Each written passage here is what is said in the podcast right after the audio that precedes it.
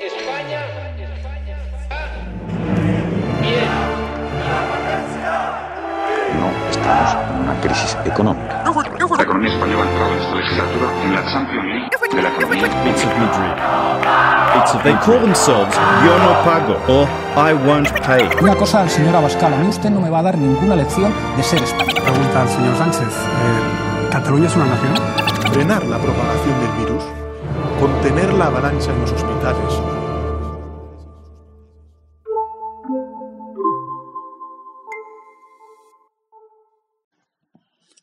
Hola, buenas a todos y bienvenidos a un nuevo podcast, eh, el quinto en concreto de Escaño 351. Hoy con todos ustedes de nuevo Julen Hernández, Denis Muriel y Jordi Muriel, en este especial de las elecciones de Cataluña. Que bueno, pues como siempre un tema que viene cargadito, se acercan las elecciones de Cataluña. Y nada, mira, voy a dejar que Denis introduzca un par de datos sobre las encuestas que, que- los sondeos que han hecho el, el CIS y el CEO, que sería el CIS catalán. Pues nada, Denis. De acuerdo, pues para esta conversación nos basaremos en dos de los estudios sociológicos hechos tanto por el CIS como por el CEO.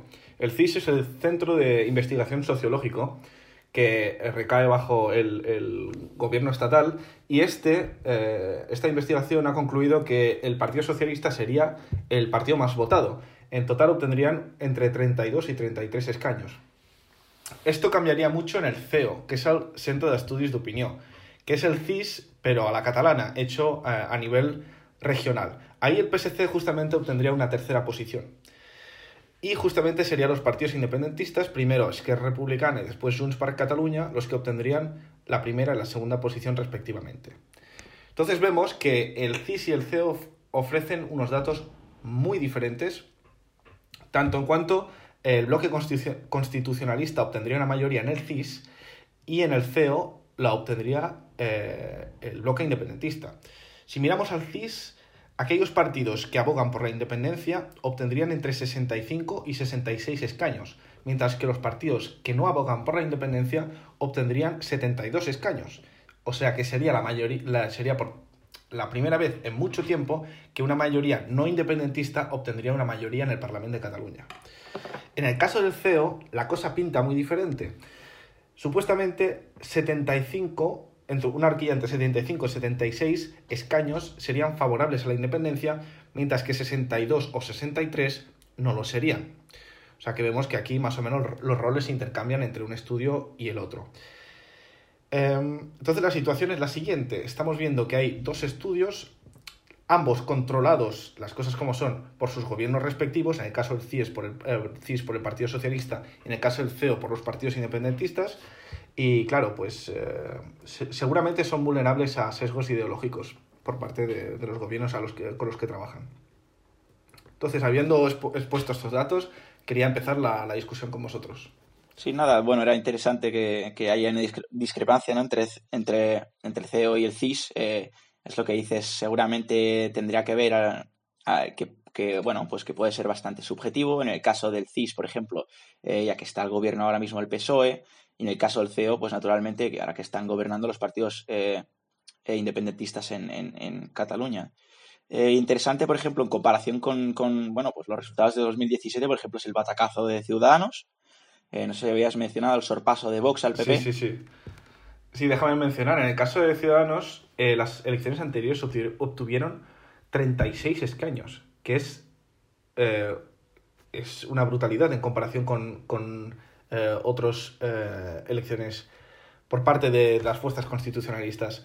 Y ahora mismo el CIS indica que obtendrían 14 escaños y el CEO indica que obtendrían entre 12 y 13. O sea, es un batacazo terrible, realmente. Y nada, ya sabemos que bueno, el PP en Cataluña siempre ha sido un partido con, con- poca popularidad, eh, aunque se llame Partido Popular, y eh, se han visto pues sorpasados por, por Vox, ¿no? Eh, interesante eh, desarrollo. Pues nada, Vox, eh, oficialmente el partido más grande de derechas, eh, bueno, constitucionalistas en Cataluña, seguramente en estas nuevas elecciones. Eh, claro, y eso abre paso a, pues nada, un panorama electoral muy diferente en, en- Cataluña. Recordemos también que son sondeos. Al final queda, mucha, queda mucha campaña aún, queda, queda bastante tiempo, puede pasar de todo. Hemos visto también, por ejemplo, cómo pues este supuesto efecto Illa ha impulsado eh, la intención de voto hacia el PSOE, pero claro, aún queda un poco de tiempo, pueden pasar cosas. Em, bueno, no sé si querías eh, pasar al tema de, las posibles de los posibles gobiernos de coalición que podrían formarse, eh, teniendo en cuenta, bueno, ya, lo has mencionado cortamente, ¿no? Que podría haber un gobierno, seguiría pudiendo haber un gobierno separatista, pero también se abre pues esa nueva puerta constitucionalista. Em, donde, bueno, donde recuerdo que sí estaría RC, ¿no? RC estaría en ese gobierno eh, constitucionalista. Sí. Bueno, a ver, depende, a ver. Tenemos por un lado, tenemos tres opciones, tres posibles eh, opciones que son plausibles. Primero de todo, un gobierno independentista, en el caso de que, ganarán, pues obviamente las fuerzas independentistas. Hablo de Esquerra Republicana, eh, con Junts, puede que el PDCAT se obtiene algún escaño y después se sumaría, eh, dando su apoyo institucional, eh, la CUP, que sería básicamente el gobierno que hemos tenido hasta ahora. La otra opción sería un gobierno de izquierdas. Correcto, eso, perdona, no quería decir constitucionalista, ¿eh? no quería decir constitucionalista, me he equivocado ahí. Sí, sí, sí, te, te, he entendido, te he entendido. Entonces, ese gobierno estaría conformado por el PSC, por Esquerra Republicana y por eh, Podemos. El problema de esto, y me gustaría discutirlo con vosotros, es que esto lo veo políticamente poco plausible. ¿Por qué? Porque no veo al PSC. Eh, yo sinceramente pienso que Esquerra Republicana va a sorpasar, o sea, va a estar por encima del PSC, ¿vale? O imaginaos que fuera el caso. No, es imposible, veo inviable que el que PSC diera apoyo a un gobierno en el que Esquerra Republicana obtuviera la presidencia de la Generalitat porque le saldría demasiado caro a nivel nacional. Podría ser, podría ser, sí. Creo que a la inversa puede, que sí que aceptara el apoyo de Esquerra Republicana. Sí, pero yo no creo que, que, que, que, entre eh, Esquerra Republicana o que apoye a un, a un gobierno solamente socialista o, o en coalición con Podemos.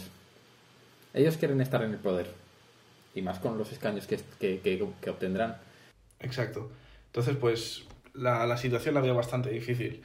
Y claro, eso sí obtienen esa mayoría, ¿no? Claro, si, vamos al, si vemos al CIS, los partidos que conforman este bloque de izquierdas eh, obtendrían 75 escaños, que son muchos. Es una mayoría bastante holgada. Y en el caso del CEO obtendrían 65. O sea, no obtendrían la mayoría, porque recordad que la mayoría es de 68. O sea que aún todo está mucho por decir. Sí, está, eh, es que es eso, está muy, está muy igualado, no hay ningún margen muy grande. Eh, recordemos que hacen falta 68 escaños, ¿no? Si no me equivoco, para obtener una, una, bueno, una mayoría en coalición. Eh, por lo tanto, bueno, estamos hablando de márgenes muy pequeños. Y nuevamente, la diferencia entre el PSC y el y RC eh, seguramente va a ser mínima. creo que tiene razón que si alguien dejaría gobernar a alguien sería RC dejando gobernar al PSC y no viceversa. lo que sí que tengo claro es que el PSC obviamente estaría dispuesto a negociar con RC y en cómo pueden. O sea que eso es algo que, en mi opinión, eh, está más que claro, que si hubiera un gobierno coalición donde el PSC puede ser, eh, puede tener la presidencia, eh, RC seguramente entraría en esa coalición. El discurso del PSC lo ha dejado muy claro últimamente, una España plurinacional. está muy claro que, tienen esa ambición de, de gobernar en coalición con RC si fuera posible. Por lo tanto, Claro, porque... Sí, la verdad es que he de decir, permíteme mencionarme que la actitud del PSC estos últimos días, la verdad es que es deleznable. Porque el candidato al PSC, y ya mencionó que en el proceso independentista todos hemos tenido parte de culpa. Dijo esto explícitamente, haciendo referencia a que tanto aquellos que se han saltado la ley como aquellos que estuvieron contra aquellos que se han saltado la ley tienen parte de culpa en todo este proceso. Esta equidistancia que mantiene entre ambos bloques realmente eh, es que no, es, moralmente, es muy pobre moralmente. Porque ya entiendo que es una especie de maniobra electoral, ¿no? De situarse en el medio, ser comportarse como el moderador, como el árbitro entre ambos frentes, eh, entre dos frentes enfrentados, pero no, o sea, la, la... hay determinados, creo yo, límites en la política, en los que el electoralismo tiene que estar condicionado por cierta moral. Y en este caso creo que el Partido Socialista se ha pasado. O sea que no... Eh, ¿Y, en qué sentido opinas que, se han pasado? O sea, en que han dicho una cosa y ahora realmente están haciendo otra, ¿no?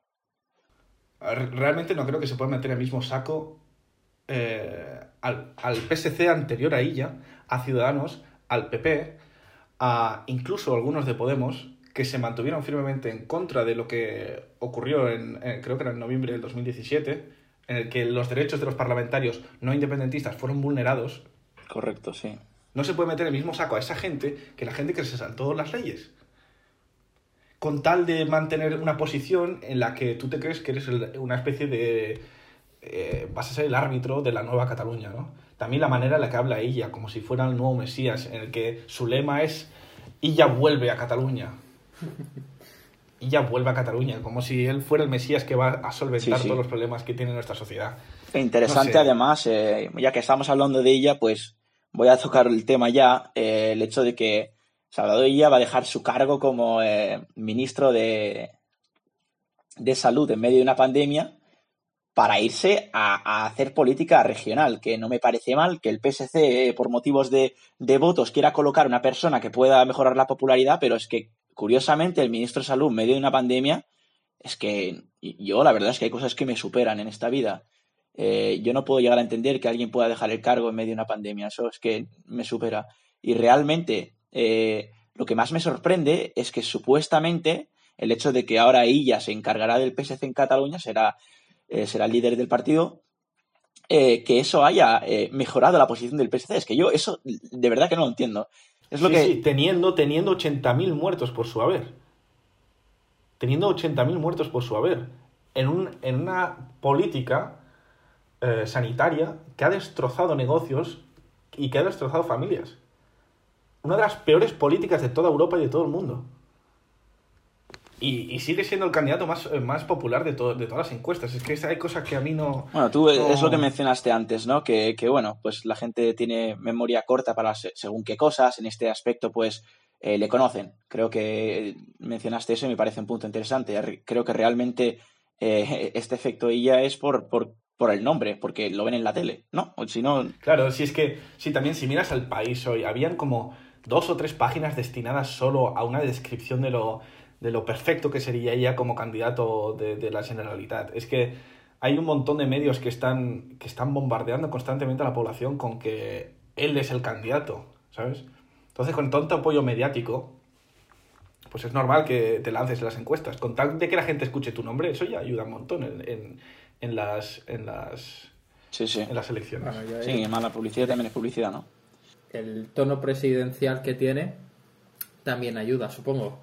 Eh, al ser ministro, pues, y como, como, como habéis mencionado, salir tanto en la tele, pues, de una manera muy, muy formal, muy, muy presidencial, pues, oye, yo creo que atrae bastante a la gente, y más en tiempos de, de COVID, de crisis, Sí. pues, una persona, eh, un líder, por decirlo así, pues, atrae más que, que, que a personas que estén gritando al lado, por decirlo así. Sí. Y no solo eso, es que se, se tiene que tener en cuenta también que la gran mayoría de los votos que se van al PSC eh, no tienen por qué ser de partidos separatistas, algunas seguramente también, porque hemos visto incluso en el sondeo del CEO que el separatismo ha bajado, o sea que seguramente algo se habrá escapado, pero seguramente viene de, de, pues de Ciudadanos, ¿no? que a, a lo largo de tres años se ha ido desmoronando. Sí. Entonces, sí, a ver, hay un repunte ahora eh, con ese cambio de líder, pero viene de lejos ya este, esta posición del PSC y encima como el, el- el PSOE pues está gobernando en España, pues era lógico que, que bueno, creo que es lógico, eh, sobre todo teniendo en cuenta que el Partido Popular pues en Cataluña pues no es popular en absoluto, pues eh, que, que los votos se, se vayan al partido constitucionalista más grande que es el PSC en este caso. Sí, pero bueno, permíteme recalcar también que el PSC es constitucionalista, depende de con qué pie se levante. Pues sí, esa mañana. pues sí, porque, Porque sí, sí, sí. han habido comportamientos suyos a lo largo de estos meses que han demostrado pues su falta de compromiso con la Constitución y con el proyecto común. Y, y no solo eso, pero por ejemplo, eh, los PSCs a nivel municipal también dan bastante que hablar. Es, es totalmente otra historia que el PSC a nivel regional, ¿eh? Porque ha habido, ha, ha habido, ah, ha habido alcaldes de, eh, de PSC que no tienen, nunca quisieron eh, disasociarse con una posible eh, afinidad al independentismo eh, públicamente, cuando claro, el PSC naturalmente sí que es un partido distinto al PSOE, pero eh, forma parte de ese, de ese bloque. Entonces, pues claro, ahí siempre, siempre está esa, ese escepticismo bien merecido, creo, hacia el al, al, al PSC. Entiendo, es que mira también el, el problema del PSC y más el PSOE ampliamente es que siempre han pendulado entre una visión de España más centralizada, como lo ofrece el, podría ser el Partido Popular, bueno, el Partido Popular no tanto, pero quizá Vox, ¿no? Sí, bueno, el Partido Popular, Ciudadanos, y eh, lo que ofrecen los regionalismos y los nacionalismos periféricos. O sea, siempre han pendulado entre, vamos a moderar, un- vamos a coger una posición intermedia entre una España con un cierto poder central, pero lo más descentralizado posible. Y es una posición muy incómoda, Sí. porque claro, en el pasado hemos visto que han llegado a atraer a regionalistas y, y separatistas eh, independentistas y después los han tenido que eliminar de su partido. Sí, sí, sí. ¿Por qué? Pues porque hay momentos en los que... Ya no interesa. Exacto, o te- o en el pasado te has hecho demasiado amplio, has atraído demasiada gente con demasiadas afinidades y después cuando te chocas con la realidad, ¿no? De que hay un conflicto entre ambas visiones, pues tienes que recular y tienes que echar gente de tu partido. Correcto. Y es una posición muy incómoda la que se encuentra el PSC y el PSOE. Yo lo entiendo desde su perspectiva. No, bueno, eso es lo que, lo que trae también tener un, un sistema pues bipartidista eh, a nivel nacional, donde también el PP pues tiene opiniones diferentes en, en Galicia como en Andalucía, pues igual los tiene el. PSOE. Son, son cosas de- de- del sistema electoral que tiene España y que a mí personalmente tampoco son que me gusten mucho, pero, pero eso, eso es lo que trae también dentro de los partidos, creo yo. Además, eh, bueno, es interesante, creo recordar que en, en 2017 el PSOE, pues con, con una intención de votos de 13 pu- 13,88% en Cataluña, eh, yo me acuerdo que en 2017 el PSC tenía un- una, una grieta abierta en el partido eh, donde había un frente que, bueno, pues eh, tenía afinidad para el independentismo, o sea, a- abiertamente.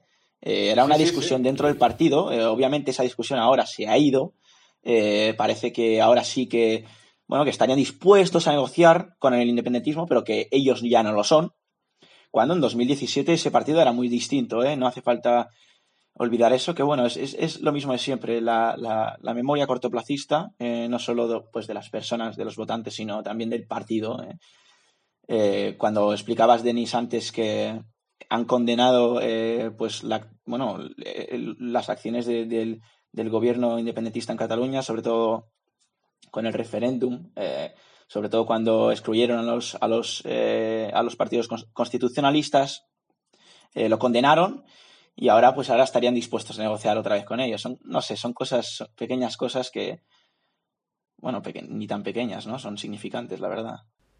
Sí, son están haciendo acrobacias políticas, por así Sí. decirlo. Pero bueno. un poco en el medio. Eh, eh, tanto el PSOE como el PSC tienen una lista de, acroba- de acrobáticas políticas brutal. ¿eh? Creo que, o sea, Pedro Sánchez, madre mía, tiene un, podría trabajar en el circo también si quisiera. Pero a la hora de que lleguen las elecciones, la gente les vota, así que Sí, sí, sí, no, si lo hacen bien en ese aspecto, si tampoco, tampoco nos vamos a engañar. Si la gente le quiere oye, votar, pues Mira, voy a romper una lanza por, por. Bueno, Pedro Sánchez, obviamente no, ni. eh, lo retiro lo dicho. Pero bueno, quería romper una lanza por el, el, el entendimiento político. ¿Por qué? Porque si yo estuviera en la, política catalana, em, no vería mal que hubieran pactos, hubiera entendimiento entre fuerzas no independentistas e independentistas. Em, ¿Por qué? Porque creo que hace falta mayorías bastante más amplias de las que hemos tenido hasta ahora para poder hacer cambios fundamentales en Cataluña que permitan avanzar a la sociedad. Esto obviamente es en un contexto eh, muy diferente al que tenemos nosotros. ¿Por qué? Porque bueno, tenemos partidos, tenemos determinadas personas que se han saltado la ley y eso políticamente hace muy caro pactar con ellos. Pero lo ideal, lo ideal sería que hubiera que se entendieran ambos lados.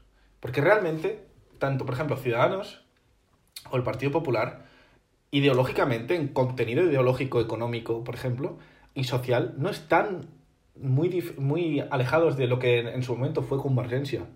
correcto. Entonces, eh, lo ideal sería que se pudieran entender en esos aspectos concretos en los que económicamente, en temas impositivos, por ejemplo, en temas de, de sociales, pudieran entenderse y que después, obviamente, la independencia fuera un tema en el que están frontalmente en desacuerdo el uno con el otro.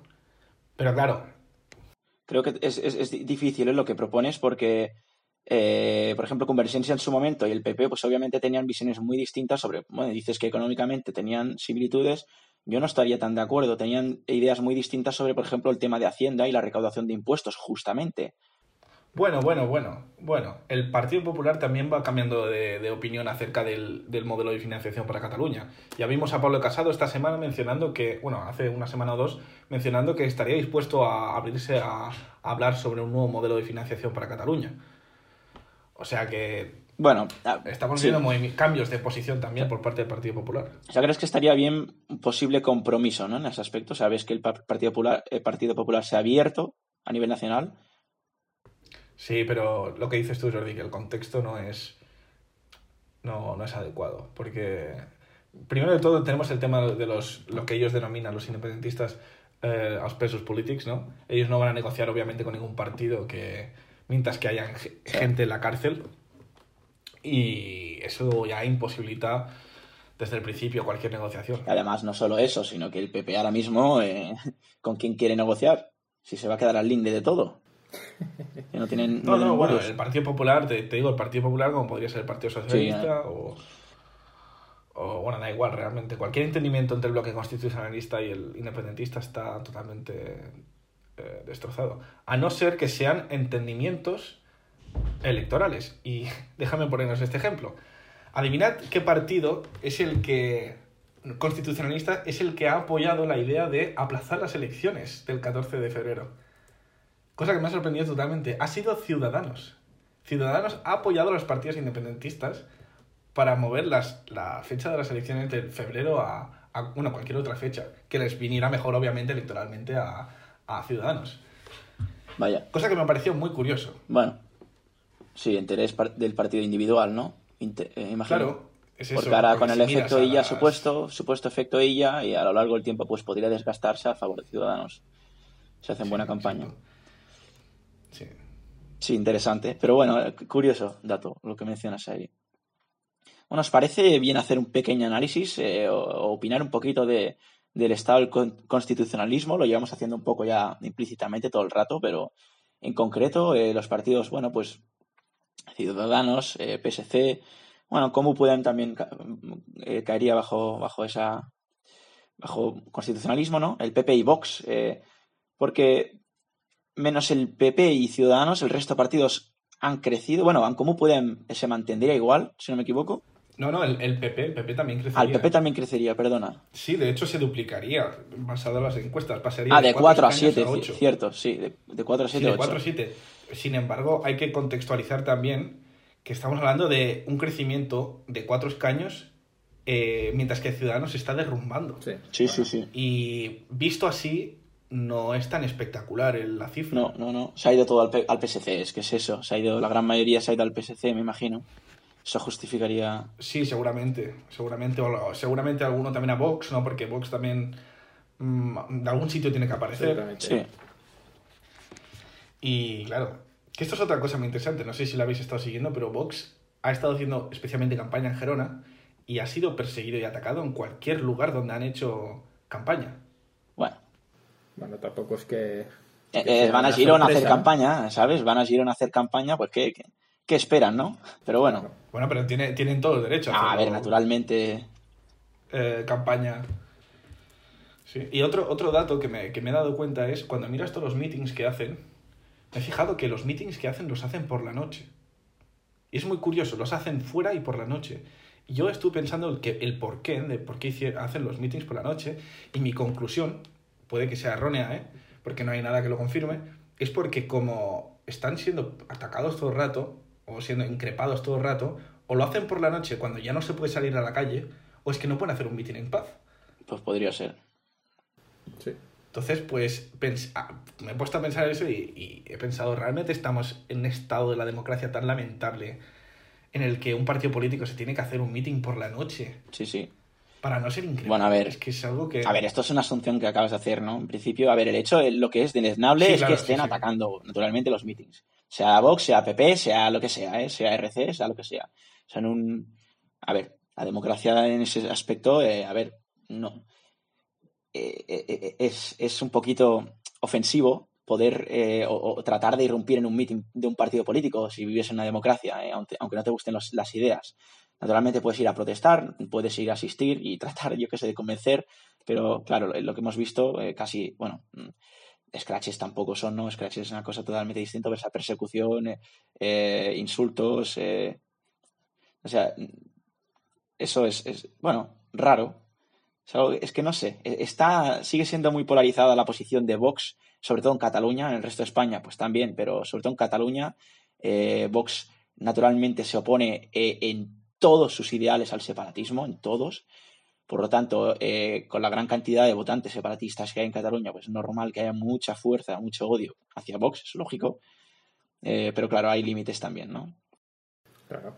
Bueno, y, y- quizás eso también sea una de las razones de la que bueno, una, habrá un posible sorpaso ¿no? del de Vox al PP, ya que hay tanto tanto odio hacia Vox, pues también atrae a un tipo de votante Sí. que, que- que se ve, pues, pues se ve reforzado, se ve pues, representado, eh, ya que podría tener, pues, ideas así similares, ¿no?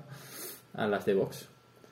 Sí, tiene un, un relato más, más atractivo, más agresivo que, que la que podría tener el Partido Popular. El Partido Popular realmente lo que le ha pasado con Vox, no sé si es una, una ventaja o una desventaja, el PP era el, el, el Vox antes de que existiera Vox, me refiero. Uy, bueno, y Ciudadanos, antes de que existiera Ciudadanos, me refiero a que era el, el partido principal claramente, netamente constitucionalista. Y con la aparición de Vox, pues ellos se han ido normalizando en el, en el sistema democrático catalán Y nacional. y ahora son, sí, y bueno, y nacional, y son un poco más, vayamos a decirlo así, tolerados, especialmente en provincias como la de Gerona, ¿no? Pero Vox obviamente ahora ya es el, el enemigo a batir Sí, sí, sí, por el independentismo. Bueno, yo creo que a- al PP lo podría fa- favorecer bastante si se, si se posiciona bien en el futuro, tanto a nivel autonómico en Cataluña como a nivel nacional en España. Ahora ya no deberían ser ya de por sí los, los fascistas, por decirlo así, eh, los del PP, si ahora ya tienen a Vox para, pa- de Sí. escudo, ¿no? De escudo. Pues, Sí, sí, es, es interesante lo que mencionas, porque eh, yo creo que con una, si la caída del independentismo, del interés en el independentismo o intención de voto a partidos separatistas bajara, yo creo que eso eh, sería ventaj- aventajoso para el PP que bajara, y no, y no solo para Vox, porque, eh, por ejemplo, un ánimo alto de intención de voto para el separatismo seguramente eh, es bueno para Vox, claro. porque toda la gente que no está a favor eh, y nota esa presión del separatismo, pues le interesaría votar a un partido que, que- que lleve más en su sangre el, bueno, pues ese, ese odio Sí, por, sí. El, por, el, por el nacionalismo catalán, en este caso, pues natura- naturalmente Vox. Eh, y, y en un clima más moderado, donde ese separatismo podría ser más bajo, pues seguramente la gente se piensa votar a otro partido, tipo PP. No sé, ahora mismo la intención de voto por el separatismo sigue siendo muy alta, eh, por lo tanto aún no estamos hablando de esos escenarios, pero bueno, Sí, y, y un dato, un dato que quería mencionar y que me gustaría de- comentar con vosotros es el hecho de que creo que el, el país o el ABC mencionó que un 40% del electorado catalán es indeciso. Un 40%, es un porcentaje altísimo. voto flotante. Voto flotante, o sea, voto que no se sabe si va a ir a, a independentista, no independentista, PSC, cualquier partido. Bueno, ¿no? yo, sé- yo creo que justamente ese electorado es el electorado al, al que le podría gustar el, el discurso del Partido Socialista de la que hablamos antes. Sí, yo creo que es mucho el- eso, el votante que votó antaño a Ciudadanos, ¿no? Sí, sí, sí, sí, que están perdidos, Eh, que están perdidos. Se ha atomizado, sí, ha explotado y ahora pues eh, ahí todos los partidos están intentando alcanzar ese voto. Y por el otro lado, también creo que está ese votante de Junts, ¿no? Que en su momento obtuvo treinta y pico escaños, creo que Sí, en correcto. las elecciones anteriores, y que ahora en base al CIS obtendría 23 y- o 24. Sí, sí, sí, sí. Entonces, eh, ese votante también, y quizás es una locura lo que voy a decir, ¿eh? pero yo creo que se está, ese votante puede ir al PDCAT, por razones obvias, porque son partidos ideológicamente muy similares, podrían irse al, al PSC o podrían irse al PP. ¿Por qué? Porque el, el votante antaño de Convergencia, que era, el, yo qué sé, podría ser el empresario, el hotelero, el que tuviera un negocio, eh, ese que le daba mucha importancia a la propiedad privada, a que se protegiera su propiedad privada, a los impuestos bajos, yo creo que ese se puede sentir atraído por un, por un partido como podría ser el Partido Popular. Sí, correcto. De hecho, eh, RC se mantiene más o menos eh, con la misma intención de voto. Es decir, que o sea, ese, ese voto flotante independentista, eh, independentista proviene de Junts per. Yo creo que tienes razón que una parte de ello, eh, de, ese, de ese voto, se va a perder eh, para, para, digamos, el objetivo del, separatismo, ¿no? Se va a ir a otros partidos que no tienen por qué ser separatistas, aunque estoy de acuerdo que seguramente una parte se irá a PDCAT y, y otra parte, pues, yo creo que sí que tienes razón, ¿eh? que se está planteando ir al PSC o al PP. Eh, hay mucha gente también eh, que, se siente pues defraudada con el, con el procés eh, y, ya, es que ya no tienen la intención de votar a un partido separatista también. Yo creo que también caen bajo voto flotante. Además, otro, otro dato curioso que he leído en, en todos los, bueno, en todos los artículos que mencionaban los datos del CIS es que los datos del CIS, aunque tienen fama de ser bastante eh, certeros, en Cataluña, eh, en este año, pues ya han avisado de que al estar tan cerca los unos de los otros y al haber tanta diferencia en algunos partidos eh, respecto a 2017 hacia ahora, eh, que, que los sondeos no tienen por qué ser muy, muy eh, tan certeros como lo han podido ser. Entonces, yo creo que estamos ante unas elecciones bastante interesantes a nivel político. Eh, o sea, me parece bien que, que- que- tratemos eh, aquí de discutir los, los bloques que pueden llegar a pasar, pero hay una pequeña posibilidad de que al final sea bastante diferente a lo que estamos hablando ahora, la verdad. No sé cuánto, pero Sí. la verdad es que... Especialmente por lo- tanto por los indecisos como aquella gente que decida no votar por el tema del, del coronavirus. Porque la abstención, yo creo, y ya hemos visto las elecciones de Portugal de hace una, una semana o dos, que la abstención fue altísima. Yo cre- creo que es posible que se vuelva a repetir una abstención muy alta. Y eso, Sí. sinceramente, creo que afectaría negativamente al bloque constitucionalista, que suele ser el votante que menos, eh, vamos a decir, lealtad electoral tiene, ¿no? El que menos Sí, sobre todo en Cataluña. eh, va a votar. Porque el votante nacionalista, como buen nacionalista, suele ir por, por, por, por sentimiento, porque es parte de su, de su ADN, ¿no? Pero el, el votante no Que, independentista... que no es no es nada discutible, ¿eh? no se interprete mal, ¿eh? Que, ¿El qué? Bueno, que más bien es deplorable, digamos, que esa lealtad falte del lado constitucionalista. Realmente el derecho a voto hay que ejercerlo. Eh, no tiene no hay ningún problema en que los nacionalistas quieran lo ir a votar más que, lo- que los que el resto, ¿eh? Pero bueno, es una, una certeza de que Sí. el voto constitucionalista siempre ha fluctuado mucho más entre partido y partido, como hemos visto, PSC y Ciudadanos, y además eh, de elección a elección han habido veces en las que ha acudido en masa Sí, y sí. han habido veces en las que pues mm, ni se las ha visto. Otra buena Entonces, constatación, ¿eh? Creo. Sí. Sí, es importante tenerla en cuenta, porque puede que... Claro, yo sinceramente soy de la opinión que quizá nos llevamos una sorpresa buena, en el sentido de que si todo el mundo acuda a, a votar, yo creo que tenemos una muy buena oportunidad de que el bloque constitucionalista gane por primera vez en mucho tiempo. Que eso no es lo mismo que después se forme un gobierno constitucionalista, porque como ya hemos mencionado, eso requeriría el apoyo positivo de, de tanto Podemos como Vox, Sí. y eso lo veo complicado. Pero oye, sería una victoria moral para el constitucionalismo dejar claro que Cataluña no es solo de unos cuantos, que Cataluña es de todos. Sí. Y que no siempre tienen por qué ganar los mismos, Sí, sí. ¿sabes? Sí. Y también deslegitimaría la idea de que, de que no puede ser, no podemos tener siempre la misma prioridad en Cataluña. Bueno, estaría bien. Eh, yo creo que, bueno, eh, de momento eso, eso sería un sueño, ¿no? Este escenario, pero estaría, bueno, yo creo que, que podría cambiar bastante las cosas en Cataluña. Yo creo que la gente, pues, la que pide cambio y, y sigue votando al mismo partido independentista que votaron siempre, pues el único cambio, cambio al que están esperando sería una independencia, una hipotética inde- independencia, pero o- o cualquier otro cambio no creo que, que pueda llegar en su... Sí. No, no, seguramente tienes razón. Seguramente acabaremos, o, o si se sale ese escenario, con un gobierno del PSC, con Esquerra, que ya lo veo poco posible, pero bueno, es lo más plausible.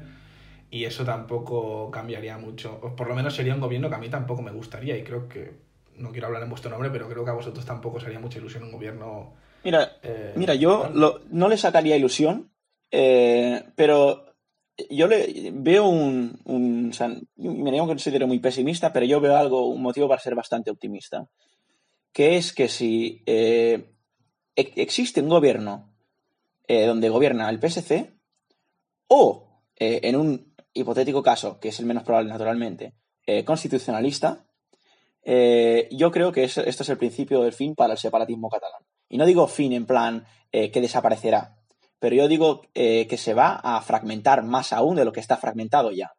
Estas elecciones para el, para el separatismo catalán van a ser muy difíciles, porque hay una posibilidad muy elevada de que tenga que ser un- una coalición con el PSC. Yo creo que eso va a dañar mucho el ánimo eh, eh, de- del nacionalismo catalán, porque básicamente estás, eh, si fuera el caso, que tienen que gobernar con el PSC, estás estre- estrechando la mano a uno de los símbolos de, esa España bipartidista, constitucionalista, que es el PSC. Y yo creo que a esa mucha gente, sobre todo los votantes en Cataluña separatistas, que este, tienen todas las edades, todos los rangos de las edades, y una parte muy grande recordará naturalmente ese legado bipartidista del PSC. Eh, claro, si ahora RC, es Republicana Catalana, eh, va a negociar con el PSC para formar un gobierno coalición, yo creo que la gente puede quedarse bastante más defraudada de lo que está ya, ¿eh? Pero mira, es justamente por lo que acabas de mencionar que yo creo que ese gobierno no es plausible. Sí, correcto. O que correcto. difícilmente es plausible. Es que, porque es que seguramente. Le saldría, le saldría carísimo Sí, sí, sí, tanto al PSC como a Esquerra un- eh, formar un gobierno. Pero por eso digo que está en una situación muy complicada el separatismo catalán, porque como sea eh, este escenario real que no pueden eh, conseguir una mayoría separatista, yo ya no veo eh, factible que en los próximos cuatro a ocho años el, el- el separatismo eh, retome el auge que ha tenido durante, bueno, el- de 2010 a 2017, por así decir. Sí, sí, sí. sí. Y, y además, esto también lo quería comentar con vosotros, el, el grado de descomposición que está habiendo en las filas de especialmente Junts per Catalunya. O sea, el, toda esa herencia de convergencia está quedando Sí. absolutamente destrozada. Sí, sí. O sea, estamos viendo en las filas de Junts gente que, que no es, esto no es broma, había un... eh, los que veáis Opina Youth, ya lo habéis visto, hay gente que, es, que se considera, se autodefine ellos mismos como comunistas. Y están en las filas de Junts Cat. Bueno, eso es lo que bueno lo, lo- que dijiste antes, ¿no? Sobre el, sobre el PSOE que también atraía a, bueno, a, a personas pues de, de muchas diferentes opiniones y que pensaban de forma diferente. Yo creo que también eso es lo que ha pasado durante los últimos años en Junts per Cat. Eh, eran convergencia, después se convierten en la coalición con RC, que ya ni me acuerdo cómo se llama, después se separa Puigdemont, vuelve, se va otra vez, ahora es que, es que ta- también es un partido en la que han pasado pues en los últimos años muchísimas cosas. Muchísimas cosas. Y, y además también tenemos al PDCAT, ¿no? que es un partido marginal a día de hoy, ¿no? Parece ser que no obtendrá ningún escaño.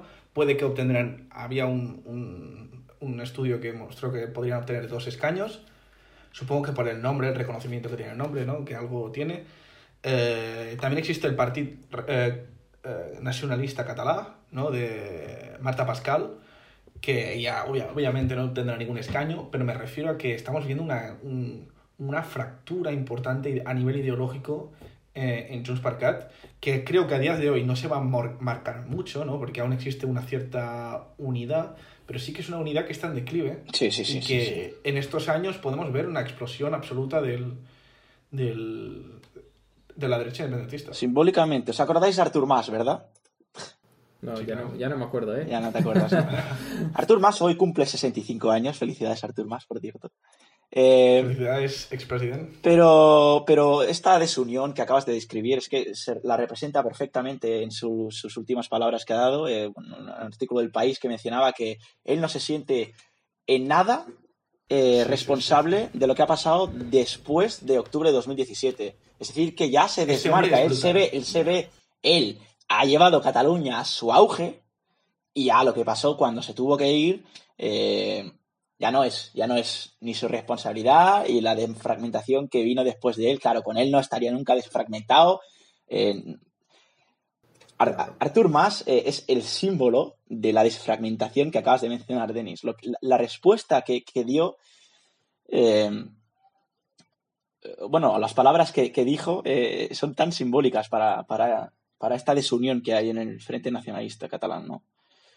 Sí, la verdad es que este hombre no tiene, no tiene remedio, ¿eh? Sí, bueno, No claro, tiene remedio. Es el hombre que si quiere entrar en los esto. libros, Es que no, no, la verdad es que no me lleva la cabeza. De hecho, él apuntó, él, él fue el que puso a dedo a Puigdemont después. Ese mismo Puigdemont que después declaró la, eh, la independencia unilateral. sí, pues ya no se llevan bien, O sea, ya no se llevan bien. No. No, ya obviamente no se llevan bien, porque Puigdemont ahora es el... Él, de hecho, él, su táctica era, cojamos a una persona poco importante de segunda división de, de política catalana, que era el alcalde de Gerona, que era Puigdemont, lo elegimos como presidente.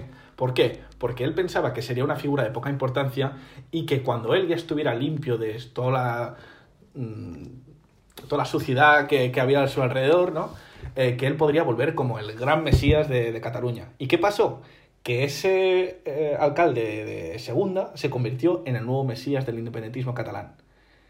Entonces, claro, eh, en una cristiandad no caben dos mesías, solo cabe uno. Y ahora supongo que él está intentando recuperar esa posición pues de pues, molt honorable president Sí, sí, sí, de Cataluña. Y claro, pues esto ya es una fragmentación. De hecho, creo que Artur Mas apoya al PDCAT. Sí, correcto, PDCAT. Creo que no está metido en el PDCAT, pero sí que apoya al, al PDCAT. Sí, correcto. Tiene intención de votar al PDCAT, básicamente, es lo que ha dicho. Sí, sí, sí. Pero bueno, que básicamente no quiere apostar tampoco personalmente por un proyecto que supongo que él ve aún muy frágil, porque eso le afectaría a él, a su imagen, ¿no? Supongo. Y Bueno, me bueno, gustaría ver, a ver si, si, si, si sería cabeza de lista del PDCAT, a ver qué pasaría con, con los escaños. Hombre, algún escaño creo yo que obtendría, porque siempre hay gente que, que es fan personalmente de, de un político concreto, ¿no? Como igual que Maragall, pues igual que...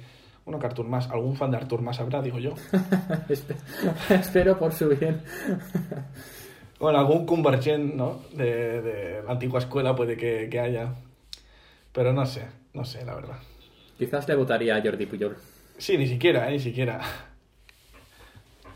Pues nada, eh, ¿os parece bien hacer unas predicciones? ¿Qué creéis que va a pasar eh, en, el, en el futuro cortoplacista, eh, teniendo en cuenta las elecciones catalanas? ¿Qué, qué creéis que, no sé, os, animáis a unos resultados o una predicción de otro, de otro calibre? A ver, Denis, no sé si tienes alguna idea. A ver, no me atrevería a hacer una predicción exacta de cuántos escaños va a obtener cada partido. Em, sí que creo que va a haber un- una especie de triple empate, no empate exacto, pero sí un empate entre lo que vendría a ser Esquerra Junts y el PSC.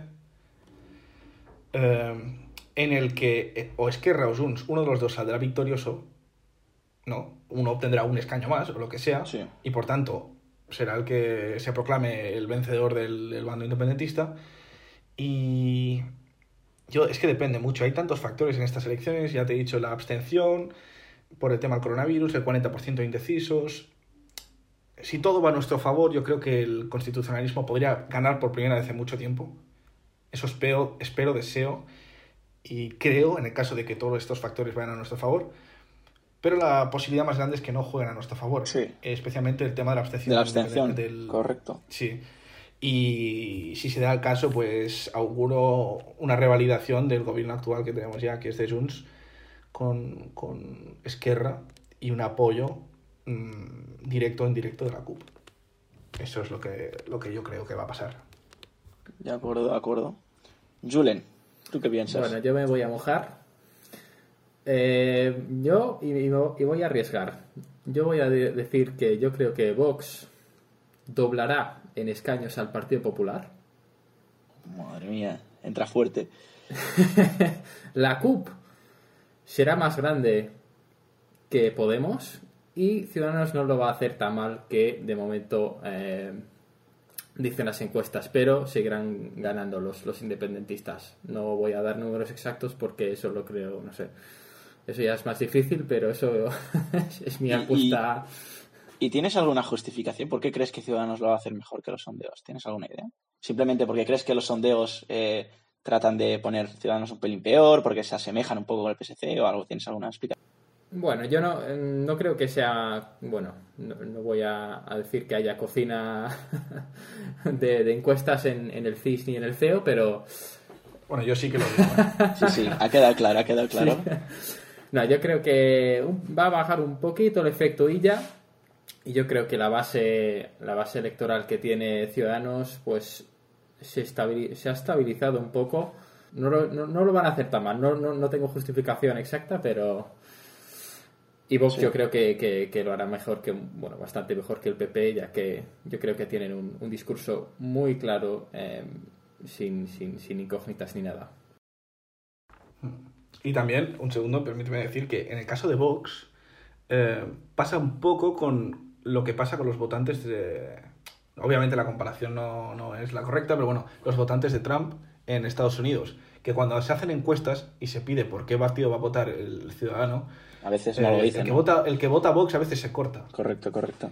Y Entonces, en, la- en los CIS eh, no queda reflejado exactamente eh, la intención real de voto a Vox. Entonces, estoy de acuerdo con Julen de que Vox podría dar una sorpresa y podría obtener bastantes más escaños de lo que dice el CIS. Igual que igual como decías al principio que las personas que tienen un sentimiento más nacionalista, pues igual que también ocurre con los votantes de Vox, pues eh, a lo mejor tienen más más más más tentaciones a ir a votar.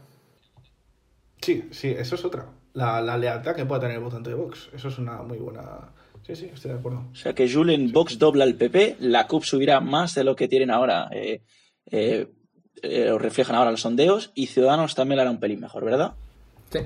Sí. Muy bien, muy ¿Y tú bien. qué, Jordi? ¿Tú qué opinas? ¿Qué va a pasar?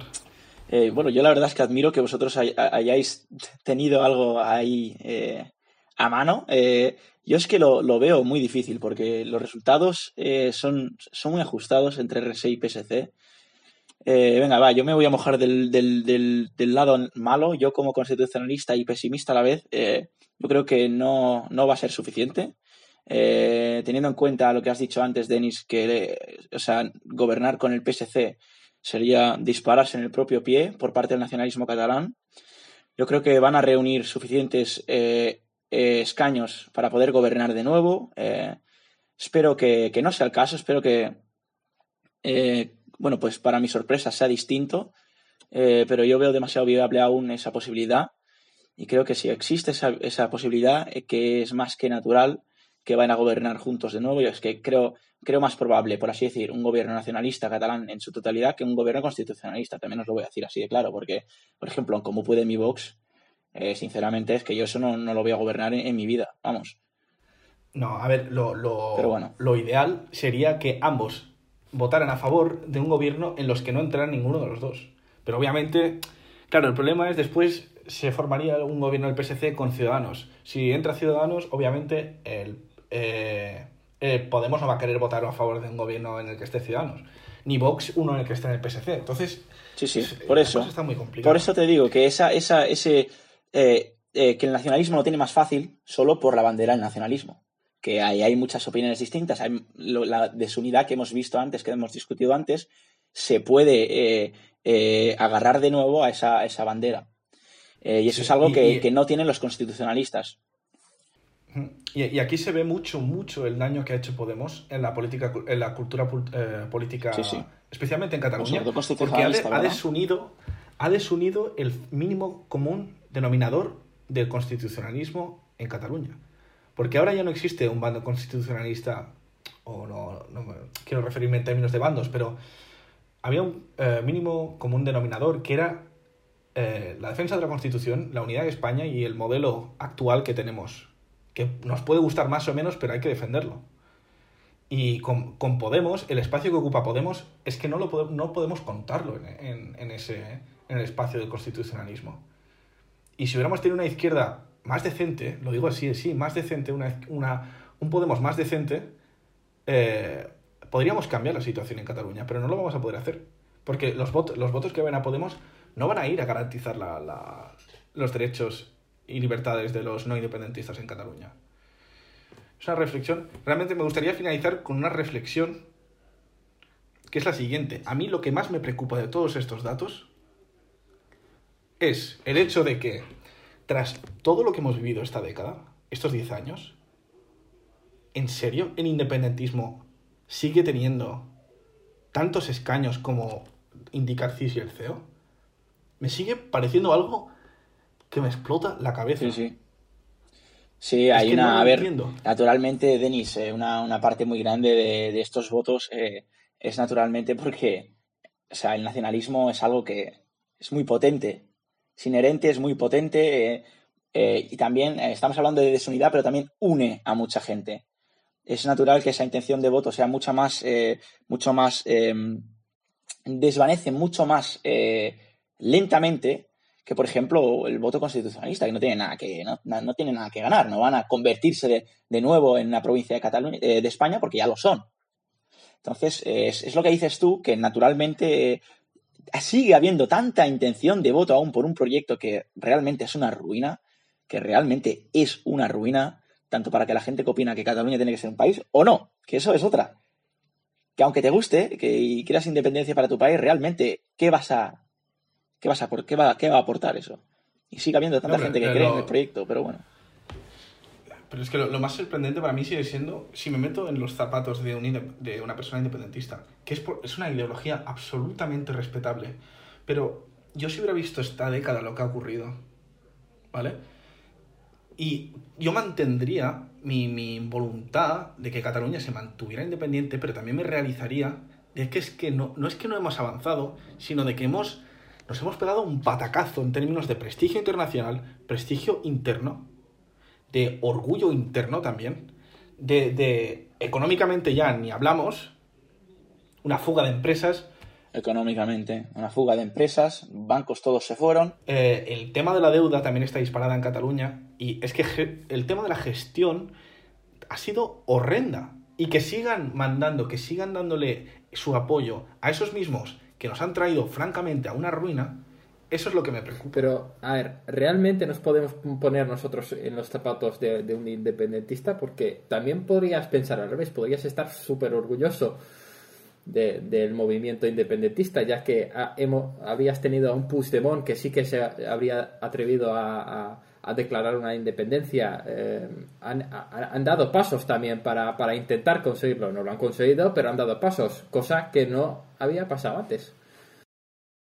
Pero por o sea, entiendo, digo, ¿eh? Pero- Si, si- si yo tengo la capacidad también de, poner, de en, ese, en ese sentido ponerme los zapatos de un independentista, entender todas las sensibilidades nacionales y sensibilidades políticas que pueda tener con el tema de los presos políticos, con el tema de Puigdemont, con el tema de, la importancia que tiene la catalanidad, ¿no? El- la bandera, la, la lengua, eso lo puedo entender perfectamente. Pero eh, objetivamente, si miramos a la gestión económica, social que se ha hecho en Cataluña, es que no se puede negar si eres votante de Junts, si eres votante de Esquerra. Ha sido años muy malos y no siempre se puede echar la culpa a Madrid. Que sí, que hay un sistema de financiación que podría mejorarse, como, como en todos los países. Y se puede negociar, se puede hablar. Tema del sistema impositivo. Se queja mucho de que en Madrid, por ejemplo, eh, se está convirtiendo en un paraíso fiscal. Que bueno, que yo tengo mis dudas acerca si se está convirtiendo en un paraíso fiscal. Pero es que el problema no es que Madrid se haya convertido en un paraíso fiscal. Es que en Cataluña, es que en Cataluña hemos hecho una política fiscal que ha ahuyentado empresas. No solo por el tema fiscal, sino porque tampoco les hemos ofrecido ningún tipo de seguridad legal. Con el puertazo que tenemos en Barcelona. si tenemos un potencial tremendo, pero tenemos que ponernos a hablar. Y por eso digo, es importante el entendimiento entre todas las fuerzas. Bueno, la capital- Ojalá hubiera un día en el que el PSC y, y Esquerra y eh, el PP y Junts se pudieran entender en algunos aspectos, en otros no, obviamente, y vamos a hacer política común. Yo, yo realmente, como catalán, eh, eh, y, y es porque por, por lo que puedo empatizar realmente tampoco con el nacionalismo catalán, eh, porque aunque es lo que hemos dicho antes, se puede llegar a entender ese orgullo y todo, todo lo demás, el legado, tan solo económico, si miramos al aspecto económico, el legado económico de estos últimos años, es que no quiero ni pensar cómo vamos a estar en 20 años, ¿eh? No quiero ni pensar, porque es que podría mencionar un montón de cosas que han pasado desde, desde 2010, bueno, desde 2016, no, desde 2009. Por ejemplo, eh, Cataluña era una capital a nivel eh, de, de empresas de- de- del sector eh, sanitario, médico. Ahora la capital sanitaria médica es Ámsterdam. Se ha ido de Barcelona a Ámsterdam. Exacto. Los Se han bancos, ido bancos, la Caixa Bank se ha ido para Valencia. Sí, sí, y en el caso del de, médico, de la Sí. ¿cómo se llamaba la institución médica europea? La EMA, La Agencia Médica Europea, ¿no era? sí. esa se fue exclusivamente mencionando que la situación de inseguridad jurídica Correcto. eh, ¿cómo se dice? Eh, justamente hacía menos atractiva ir a Cataluña y más ir a Ámsterdam. Pero y no solo eso, y, y la de inversiones, y la de inversiones que no se han hecho en Cataluña durante, sobre todo el año 2017, pero aún se hacen, eh, ahora ya vuelve a, a subir porque el, el ánimo, porque ya no sigue siendo tan real esa idea de que Cataluña va a ser independiente. En el 2017 existía naturalmente esa idea de que podía ser, y a los años hacia el 2017, idem dito, eh, muchas inversiones que no fueron para Cataluña. No estamos hablando del dinero de Madrid. No estamos hablando del dinero de Madrid porque Cataluña es una provincia riquísima. Había muchas ganas de invertir en Cataluña por parte de, bueno, de capital extranjero, de capital eh, interior, de capital de, de, de, de, de otro planeta. Todos querían. Cataluña era riquísima. 2017 cambió, ¿eh? Cambió mucho, ¿eh? La gente empezó a ver Cataluña con, con diferentes ojos. Y a mí, la verdad, como catalán, es que eso me, me apena mucho. Porque tenemos el turismo. Yo, yo- turismo y Barcelona. Bueno, y esto de, de la agencia mm, de- de- europea, pues también coincidió más o menos con el Brexit. Se tomaron decisiones desde Europa eh, al trasladar pues muchas agencias desde Londres hacia otras partes Sí. en Europa, Sí, sí. justamente cuando en Cataluña la cosa estaba en el peor momento. Podía haber, podía haber sido una- la casa de, de muchas nuevas instituciones. Podía haber sido la casa de muchas nuevas instituciones. Exacto. Sí, de hecho es que tenemos eh, la industria de medicinal y biotécnica en, en, Sí, sí. en Barcelona es, Es una es muy importante. es una pasada. Es, muy- es una Es pasada. pionera en el mundo, Y- pionera en el mundo. y estamos perdiendo oportunidad. Y también, eh, una de, las- de las, de las cosas más potentes de Cataluña es que hay gente alrededor de todo el planeta que está dispuesta a ir a trabajar a Cataluña por condiciones económicas peores que cualquier otro lugar del planeta, bueno, cualquier otro no, pero me refiero a otros lugares del planeta, solo por, por el atractivo que tiene Cataluña, especialmente Barcelona. Sí. Hay gente que está dispuesta a trabajar como bioquímico por mucho menos que en otros países porque es Cataluña. Sí, sí. Y no hay región es maca, es- ¿eh? Exacta, no hay región es maca. Y eh, esas son los, los- los- las características que tenemos que remarcar de Cataluña. Tenemos que volver a ser una provincia atractiva para todo el planeta. Y de momento, lamentablemente, pues veo que estamos yendo un poco la, en la dirección Así es. Pues, contraria. pues ojalá y sea ese el camino. Eh, bueno, con estas últimas especulaciones, no sé, Julen, ¿querías decir algo más? No, sí, quería decir, pues eso, eso se decidirá el 14 de febrero. Todos los catalanes a, a votar. Y bueno, ya veremos. Ya te- tendremos que hacer una, un post, post elecciones de Cataluña Sí, para sí, ver sí, sí, cuáles, sí. Cuáles serán las perspectivas para Cataluña en los próximos cuatro años. Totalmente, Exacto, sí. totalmente. Pues nada, eh, con estas últimas eh, ideas os vamos a, a dejar. Esperemos que hayáis disfrutado de este podcast. A Nosotros nos lo hemos pasado muy bien de nuevo dando nuestras, nuestras opiniones. Eh, y nada, pues os esperamos eh, en el próximo podcast que ya será el sexto de Escaño 351.